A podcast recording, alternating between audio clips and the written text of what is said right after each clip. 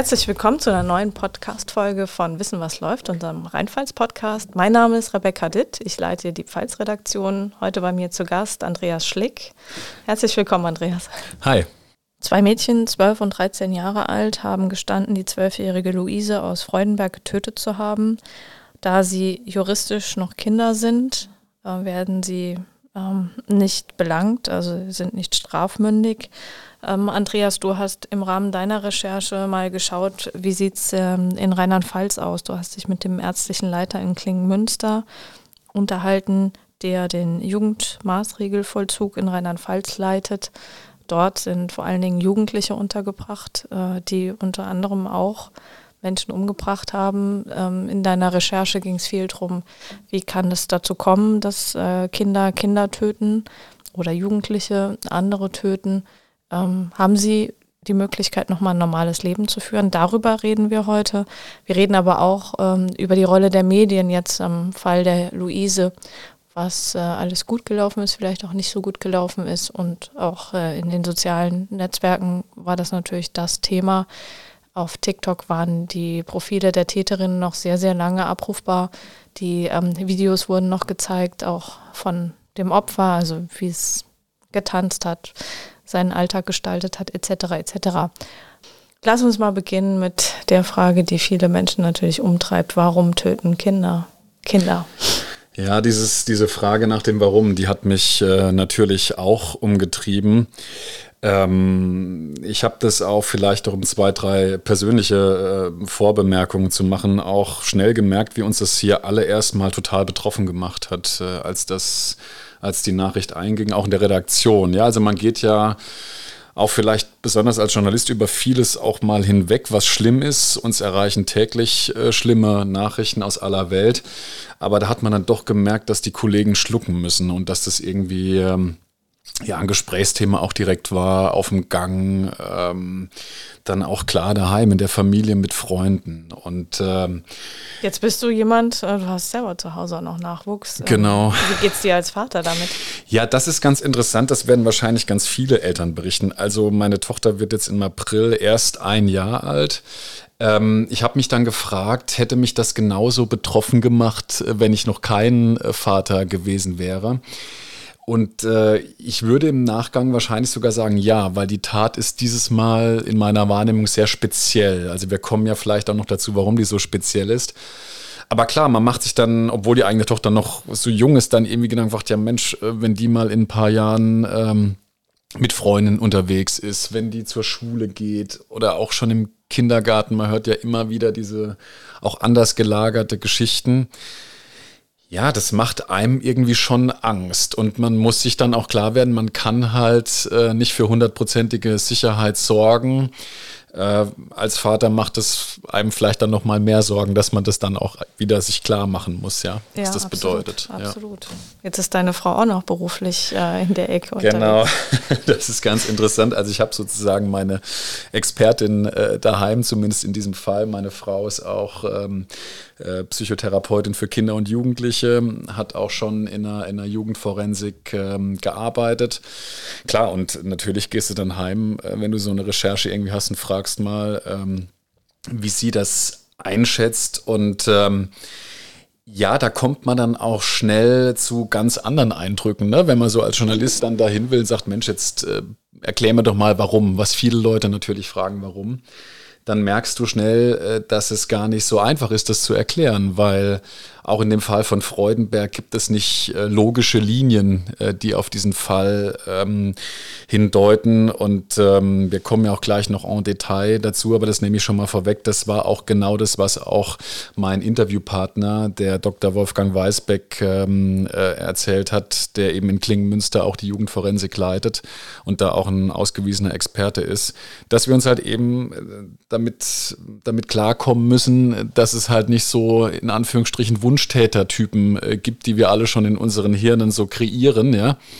Äh, sondern äh, dass ganz viele Wege zu so einer schlimmen Tat führen können, die man auch nicht irgendwie, naja, voraussehen kann man sie sowieso nicht, ja. Also mhm. wir können ja noch dann intensiver drüber sprechen. Ja, lass, lass uns das an der Stelle gerne mal äh, intensivieren. Also was sind denn so begünstigende Faktoren im Umfeld von Kindern? Ja, also es gibt natürlich ähm, Faktoren, die das Risiko erhöhen können, dass es mal zu einer Tat äh, kommt, derart wie in Freudenberg. Also ich glaube, was ganz wichtig ist, erstmal zu sagen, ähm, es ist ganz extrem selten, dass Kinder töten. Das kommt ganz, ganz selten vor.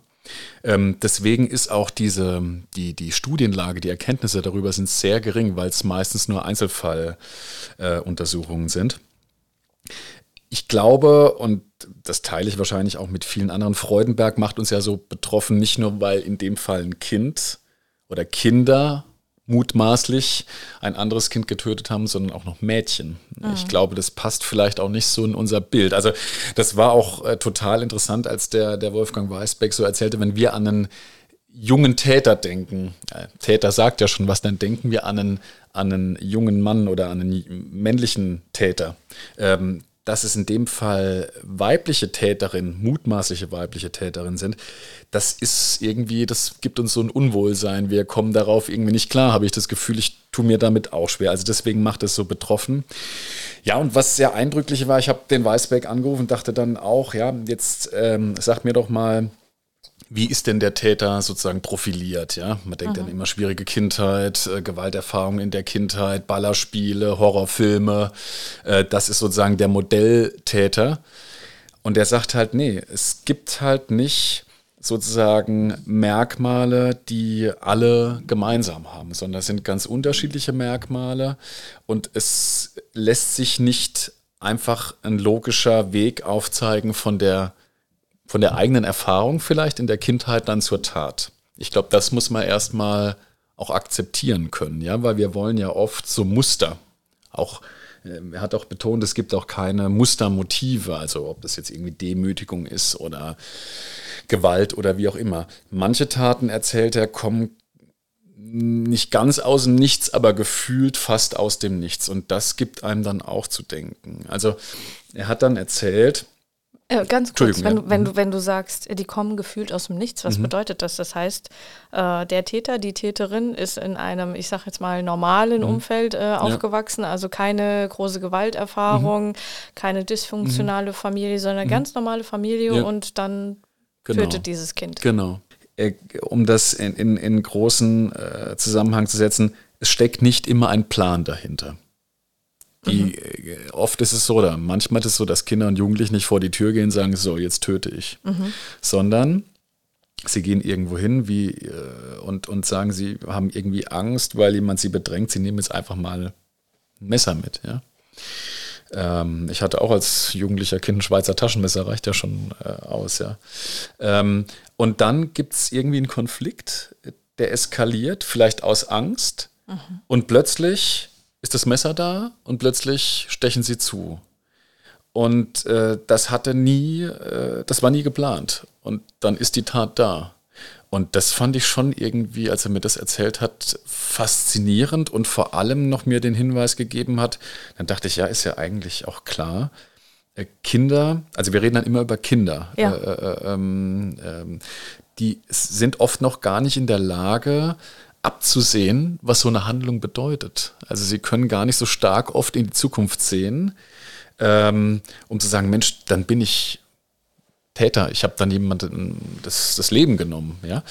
Und das fand ich wirklich sehr eindrücklich und hat mich dann auch äh, so geöffnet dafür, dass es halt eben nicht diese einfachen Antworten gibt, die man eigentlich hören möchte. Mhm. Gebe ich auch offen zu, die wollte ich auch hören.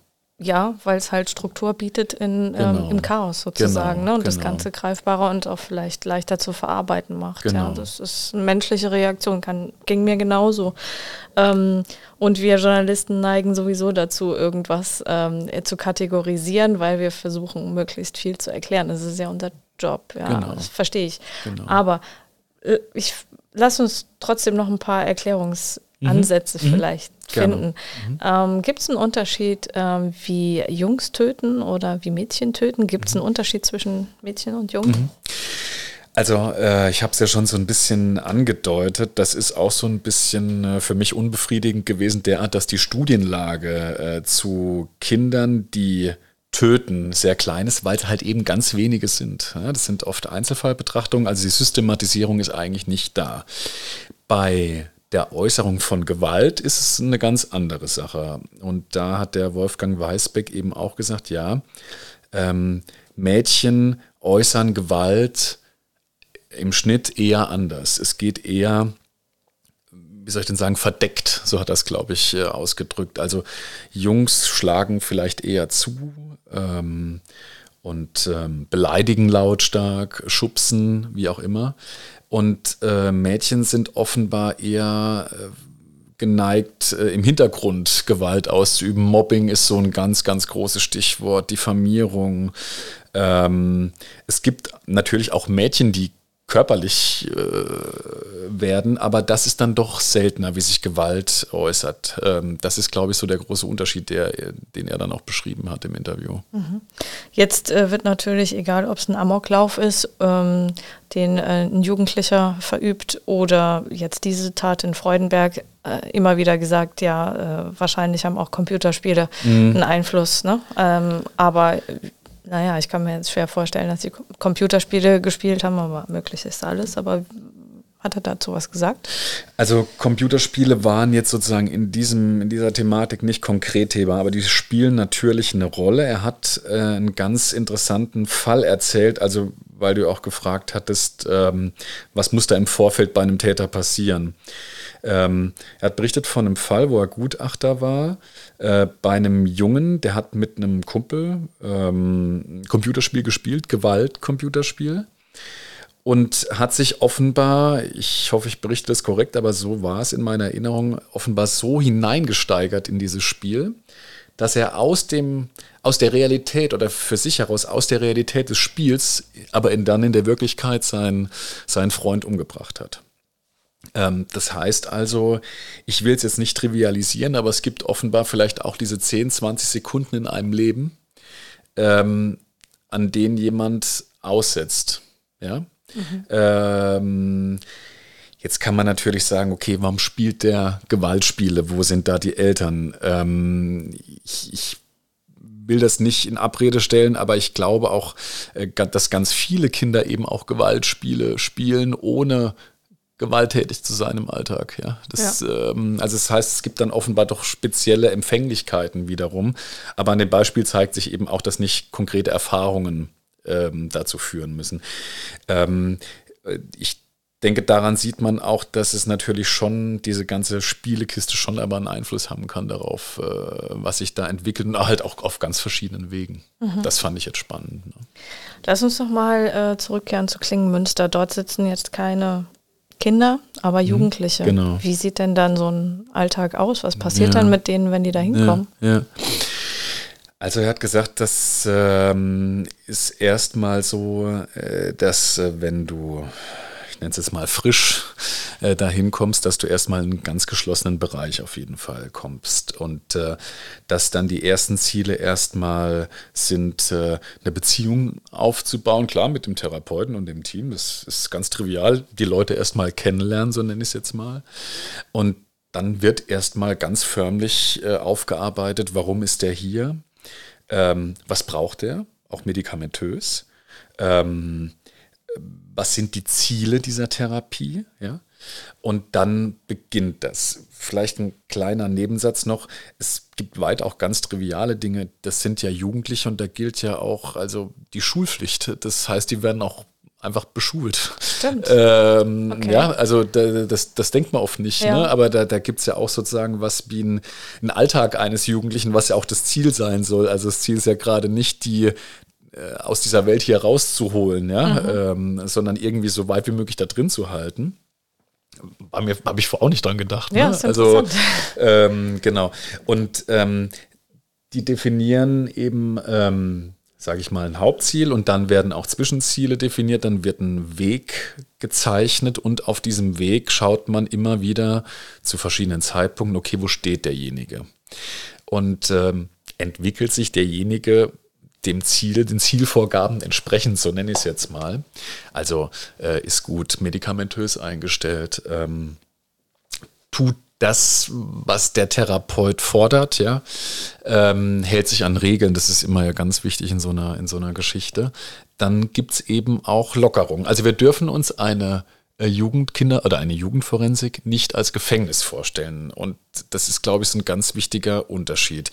Weil, das ist vielleicht auch an der Stelle auch mal wichtig, erstens ganz wenige ähm, in dem Fall jetzt Jugendliche, die gewalttätig werden, kommen in eine Forensik. In eine Forensik, die kommen also dann, wenn sie dann verurteilt werden, in eine, eine Jugendhaftanstalt. Mhm. In eine Jugendforensik kommen nur diejenigen, die aufgrund ihrer einer psychischen Störung eine Straftat begehen. Das heißt, äh, die entweder aufgrund dieser Störung keine Einsicht haben, in ihre, in ihre Tat oder die Reife nicht besitzen, das zu begreifen, was sie da überhaupt getan haben. So, ich glaube, das ist mal so ein ganz wichtiger, wichtiger Punkt. Und ähm, dann nochmal in Anknüpfung an diesen Weg, der da gezeichnet wird, ähm, weil es eben kein, äh, weil wir uns das nicht vorstellen dürfen wie so, eine, so ein Gefängnis, wo es ja auch Lockerungen gibt, gibt es da aber halt eben auch Lockerungen, ja, dass man sagt, okay, der darf jetzt mal in Begleitung raus, äh, der darf mal in Begleitung da und dahin. Und das wird eben, sage ich mal, an, den, an die Zielerreichungen geknüpft, dass da wieder so ein Weg ist in die Welt. Weil wir müssen halt sagen, das deutsche Recht sieht halt da immer auch eine die Resozialisierung äh, sozusagen als das große Ziel eben auch in einer Jugendforensik. Wir wollen, also das Ziel des deutschen Staates ist nicht, die Leute jetzt für ewig wegzusperren. Ja, das mhm. ist eine falsche Vorstellung vielleicht auch. Wann kommen die denn wieder raus in der Regel? Tja, das hat mich auch überrascht, muss ich sagen.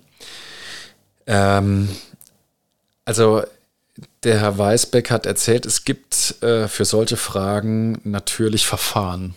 Die erste Überprüfung ist nach einem Jahr. Das heißt, es hat auch betont, also rein theoretisch könnte der Fall eintreten, dass ähm, in dem Fall eben ähm, ein 15-Jähriger, ein Jugendlicher, der wegen, auch wegen einer Tötung in die Forensik kam, nach einem Jahr wieder freier Fuß ist jetzt der falsche Begriff, aber sozusagen wie er wieder in Freiheit käme, also wo keine Maßnahmen mehr auf ihn einwirken würden. Ähm, weil man eben äh, nicht in einer in einem, in einem Straf-, also in einem Haftkontext ist, sondern eben in einem forensischen Kontext. Aber er sagt, das ist sozusagen nur theoretisch der Fall. Ähm, und es ist meistens so, dass vieles in kleinen Schritten passiert. Äh, das heißt, nach drei Jahren ist dann wieder eine Überprüfung, nach sechs Jahren äh, und nach zehn Jahren kann dann auch wieder eine sein. Also man darf auch Leute nicht auf einfach so lange man will da drin halten. Man muss das immer wieder ganz streng begründen, warum auch jemand da drin ist. Aber es ist oft so, dass die, dass diejenigen, die Patienten ähm, dann eben Lockerungen erfahren und dann vielleicht in eine Wohngruppe danach kommen. Mhm. Ja, also da geht nicht irgendwann, da geht nicht irgendwann die Tür auf und dann heißt es jetzt, äh, guck mal, wie du klarkommst, sondern die werden begleitet aus der Forensik heraus, meistens dann über eine Wohngruppe, möglichst dann in ein selbstständiges Leben, wenn das möglich ist. Ja, wenn sozusagen die, wenn man so gut eingestellt und therapiert ist, dass man ein selbstständiges, eigenverantwortliches Leben führen kann. Das ist natürlich nicht immer der Fall. Jetzt hattest du schon mehrfach auch angedeutet und ähm, ich fand es sehr plakativ, als ähm, der Fall Freudenberg kam, Kinder ähm, noch nicht strafmündig sozusagen. Ähm, das heißt, sie werden auch nicht verurteilt. Das mhm. war so ein Satz, mhm. der hat, hat mhm. sich bei mir eingebrannt. Mhm. Ne? Also das mhm. Erstmal, ja, erstmal die Tat an sich und dann, ja, es passiert nichts, sie kriegen keine Strafe. Dann ist natürlich auch immer der Reflex äh, der Politik dann zu sagen, ja, müssen wir jetzt irgendwelche Gesetze ändern. Wie siehst du das? Ja, also ich war da vorher gar nicht entschieden vor dem Interview. Ähm, ich war aber dann doch irgendwie geschockt, ja, dass es dann hieß, ja, ähm, wie, da passiert jetzt gar nichts. Also das geht einfach so weiter.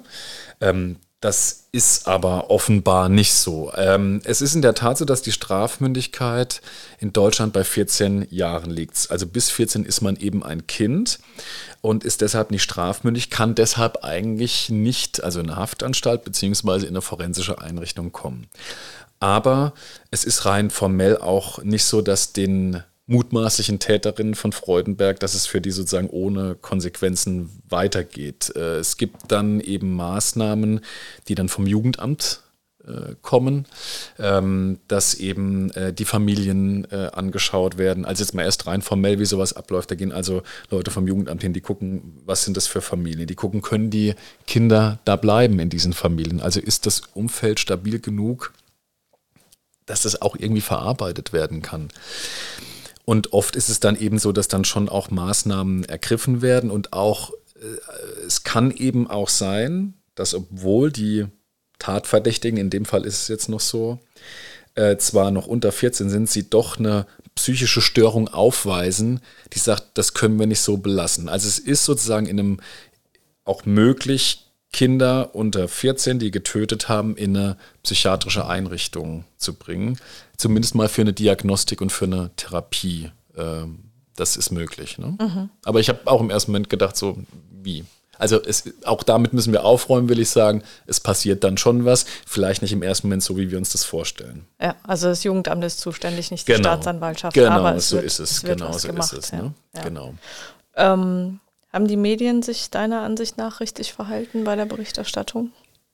Ich ähm, mache ungern so Selbstbeweihräucherung oder sowas. Das soll auch nicht so klingen. Aber ich glaube, in dem Fall, was ich so gelesen habe, gehört habe, gesehen habe, fand ich das doch sehr gut, muss ich sagen, weil ich dachte, ich, oder ich hatte den Eindruck, viele sind wirklich daran interessiert, nicht so auf diese auf, diese Schla auf diesen Schlagzeilenknopf zu drücken, ja, um da irgendwie aus der Nummer äh, Quote äh, zu machen, sondern zu sagen, okay, wie fangen wir das auf? Also wir müssen berichten, klar, ja.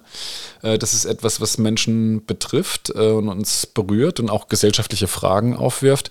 Aber ich fand das in einem sehr zurückgenommenen Ton. Ich fand, viele haben auch gut erklärt, ja, haben natürlich auch mit äh, Psychiatern gesprochen, mit Kriminologen. Ähm, und haben da einfach ganz viel versucht, über diese Aufklärungsschiene zu kommen. Und ich glaube, das ist auch immer so das Gute und auch das Wichtige. Ne? Also, dass man dann sagt, okay, wir sind jetzt in der Betroffenheit, wir berichten erstmal, dann müssen wir sagen, wie können wir jetzt aufklären? Wo sind die Fachleute? Wo sind die Hintergründe? Und dann halt auch sagen, was wir halt nicht beantworten können. Das finde ich auch immer ganz wichtig. Ne? Ja, und ja. ich fand das recht gut, muss ich sagen, ja. Früher waren äh, Medien oder die klassischen Medien, Fernsehen, Mhm. Print äh, Mhm. und so weiter, waren äh, sogenannte Gatekeeper. Das heißt, ähm, bei uns hat man sich die Nachrichten geholt, wenn ich jetzt mal so, so flapsig äh, formulieren darf. Ähm, das sind wir heute lange nicht mehr. Also du Ja. kriegst alle Informationen auch direkt und in dem Fall fand ich das auch ziemlich erschreckend, dass äh, man in der Timeline in TikTok äh, plötzlich die Videos gesehen hat von, Täterin, von den Täterinnen, mutmaßlichen, von dem Opfer.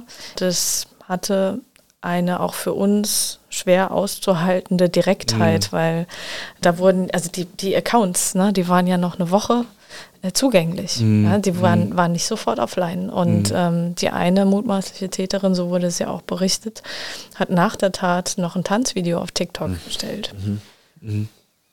Das ist schon auch Das eine andere Qualität, krass, würde ich ja. mal sagen. Ja, also ich finde auch, äh, da hat sich nicht erst seit dem Fall ganz viel verändert, ja. Ähm, ich meine, es gab immer schon mal auch im Laufe der Mediengeschichte irgendwie, wir hatten es ja schon mal kurz äh, drüber, ja, ähm, natürlich Berichterstattungen, die auch Grenzen überschritten haben, aber die waren dann auch irgendwie ähm, klar justiziabel, ja. Also du konntest halt zu einem Verlag hingehen, konntest sagen, ihr habt da vorne äh, ein Bild gezeigt, ja, das widerspricht äh, unseren ethischen Vorstellungen, also auch Presserecht und so weiter. Das sanktionieren wir erstens und wir sagen auch, dass ihr es gemacht habt. Also wir stellen auch eine Transparenz her. Ähm, bei dieser Flut, die du jetzt hast, das kannst du kaum überblicken. Ähm, auf der anderen Seite nur, das ist wirklich nur sozusagen Bauchdemoskopie irgendwie, was ich jetzt mache. Nur vom Gefühl her würde ich sagen, dass bei diesen ganz, ganz ernsten Themen auch ganz viele wieder ähm, zumindest für eine Zeit dann trotzdem auf diese klassischen Medien wieder gehen. Ach, ich würde es mir wünschen. Ja, würdest du, genau, du musst mir noch mal ein bisschen die Zahlen vielleicht verraten. Also ich, äh, was, es gab ja, ich will es nicht vergleichen, aber es gab ja auch damals äh, diesen, diesen Corona-Effekt, also sozusagen der Wunsch nach Seriösem, ja. Mhm. Und ich habe äh, schon das Gefühl, zumindest mit ganz vielen, mit denen ich spreche, dass da auch, wo ich merke, ah, die haben irgendwie sowas, die waren auf irgendwie einer Nachrichten, einer seriösen Nachrichtenseite. Also ja. so wie die reden, ne? Ja, ich glaube aber, dass das, es ein Unterschied ja, ist. Ähm, ähm, also zu differenzieren, das ist die Nachricht, die reine Nachricht, die mhm. transportiert wird, die mhm. auch wir transportieren. Mhm. Und das andere, in TikTok war es halt ein sehr unmittelbarer Austausch ja. mit den, also mutmaßlichen Täterinnen. Da waren die Klarnamen ja. sofort ersichtlich, da waren die äh, Bilder sofort ersichtlich. Und äh, vor allen Dingen Jugendliche sind dann halt hingegangen und haben, äh, sind mit den Täterinnen oder haben versucht, über Kommentare in den Austausch zu gehen. Warum hast du das gemacht und so. Das ist eine viel direktere Kommunikation, ja. als wir sie noch vor ja. den sozialen Medien ja. hatten. Und ich glaube auch, dass es nochmal eine, eine Schärfe hat, eine andere Schärfe. Ähm, zumindest ist es meine persönliche Wahrnehmung, ähm, TikTok ähm, hat nochmal einen Algor anderen Algorithmus. Auf Facebook ähm, hattest du noch ein bisschen Distanz. Da hat der Algorithmus nicht sofort angesprungen, wenn du drei Sekunden irgendwas gesehen hast. Und bei TikTok war es zumindest bei mir auch so, ich habe durchgeswiped, ich gucke normalerweise auf TikTok, konsumiere ich andere Themen sozusagen, mhm. äh, keine äh, Crime-Geschichten oder so. Ähm, und plötzlich hattest du dann so ein, so ein Video. Mhm. Ja? Mhm. Das bedeutet auch, äh, ich meine, wenn du, wenn du ähm, jugendliche Kinder hast und die sind auf TikTok unterwegs, naja, du kannst es nicht steuern. Genau. Ja? Und genau. zack ist dieses ja. Video da und du denkst, ja. oh mein. Gott. Ja. ja. Und liest dann diese ganzen Kommentare und bist dann plötzlich in dieser Filterblase sehr, sehr schnell drin. Genau. Das warst genau. du bei Facebook nicht. Ja, ja. Und das ist Wahnsinn. Also, wenn man gerade in den Zusammenhang auch noch, es gibt jetzt auch den, ähm, naja, die, die Bitte der Polizei, so nenne ich es jetzt mal, eben von diesen, ähm, von diesen Hassnachrichten abzusehen. Es läuft ja auch ganz viel noch parallel, wo im Grunde jetzt ähm, eine Kampagne äh, gefahren wird, dass doch äh, den Mädchen, die, dass die, dass die irgendwie eingesperrt werden müssen und dass irgendwie die Namen veröffentlicht werden müssen und was weiß ich, was da alles im Umlauf ist. Also auch das hat sich ja irgendwie verändert, dass jetzt eine Polizei im Grunde auf diese Ebene herantritt und sagt, jetzt lass irgendwie mal äh, locker, ne? Weil das ist mir auch noch wichtig zu sagen, ähm, man muss ja überlegen, auch bitte mich da nicht falsch verstanden wissen, ohne das gleichzusetzen. Ähm, äh, da haben Eltern ihre Tochter verloren, die, die umgebracht wurde von zwei Gleichaltrigen. Das ist unbeschreiblich und unerträglich. Ähm, aber es gibt eben ja auch die Familien der, der mutmaßlichen Täterinnen. Und es gibt diese, diese Kleinstadt, ja? ja. Und man muss ja auch sagen, wenn wir vielleicht schon wieder woanders auf Sendung sind, dann bleibt es ja in dieser Stadt so. Das wird über Jahre diese, die Psyche dieser Gemeinde prägen. Und ähm, ich glaube, gerade sowas muss man dann auch irgendwie ähm, im, im, im Blick haben und das kommt halt das kommt halt völlig, das wird völlig vergessen, wenn wir auf dieser, auf dieser Social Media Ebene dann teilweise sind und uns anschauen, was da an, an, an Kommentaren und so weiter läuft, was das auch mit den Leuten da vor Ort macht. Ne? Also das finde ich so, so krass. Also wir sehen das im ersten Moment gar nicht, aber ich habe mir dann vorgestellt, Mensch, wenn das so in meiner Heimatgemeinde wäre, ja, das muss, glaube ich, auch jeder mal drüber nachdenken, was das bedeuten würde, ja. ja. Ähm, weil wir immer so fokussiert sind dann auf diese eine Geschichte. Ja, absolut. Also ich glaube, auch das hat sich verändert. Ich komme mir jetzt sehr alt vor an der Stelle. Mhm. Aber früher war es halt Stadtgespräch oder Dorfgespräch und ähm, über fünf Ecken und den Dorfklatsch und Tratsch wusstest du dann, wer äh, Täter und Opfer war. Äh, heute weiß es die ganze Welt durch äh, Social Media, durch äh, ruckzuck sind die Klarnamen im Umlauf. Genau, ja, und ruckzuck genau. weißt du auch, wo die gewohnt haben. Genau. Ja? Also kein Wunder, dass die Familien so schnell dann auch weg mussten aus Freudenberg. Genau. Aber wie du sagst, also das ähm, ist nachhaltig. Also der Begriff Freudenberg wird für immer verbunden sein oder für lange Zeit mit der Tat. Genau so ist es. Ne? Und äh, ich glaube, ähm, dass darf dann auch, äh, wenn wir der Sache jetzt nachspüren, auch nicht ungenannt bleiben, ne? dass man das eben auch im Fokus, also wir als Medien auf jeden Fall mal im Fokus haben müssen, ne? ja. was, da, was sich da bewegt. Ja. Jetzt haben wir sehr viel geredet, äh, fast eine halbe Stunde. Irgendwas, was dir noch wichtig ist zu deiner Recherche? Ähm, also zu meiner Recherche, wenn ich das so im Allgemeinen sagen darf, jetzt als Pfälzer, äh, und Rheinland-Pfälzer, äh, finde ich es schon irgendwie ähm, spannend ähm, und auch in Anführungsstrichen beruhigen, dass wir mit dem Pfalzklinikum, glaube ich, hier schon eine große, wichtige Institution in der Region haben, wo ja eben nicht nur solche Fälle, sondern auch ganz anders geartete, äh, normale, in Anführungsstrichen, Fälle bearbeitet werden. Da ist ja auch ganz normal, dann, äh, wo, wo Depressionen, Angststörungen, wie auch immer behandelt werden, etc. Ähm, weil es ist immer wichtig, dass auch Journalisten vielleicht so ein bisschen persönlich auch dann mit Leuten in Kontakt kommen können, dass sich jetzt niemand irgendwie anrufen muss oder mich treffen muss mit jemand aus, aus Neuruppin ja, oder irgendwo äh, in Deutschland. Ähm, das ist auch, glaube ich, für uns hier als, als Pfälzer Medium eine, eine wichtige Institution, wo, glaube ich, ganz viele Themen drin stecken und man, man merkt dann doch, dass man zu Leuten aus der Region nochmal eine andere Art von Vertrauen aufarbeiten kann, gerade wenn ein Thema so äh, ja so krass ist. Ne? Ja, absolut. Schönes Schlusswort. Andi, danke. danke, dass du da warst. Gerne, gerne. Danke dir.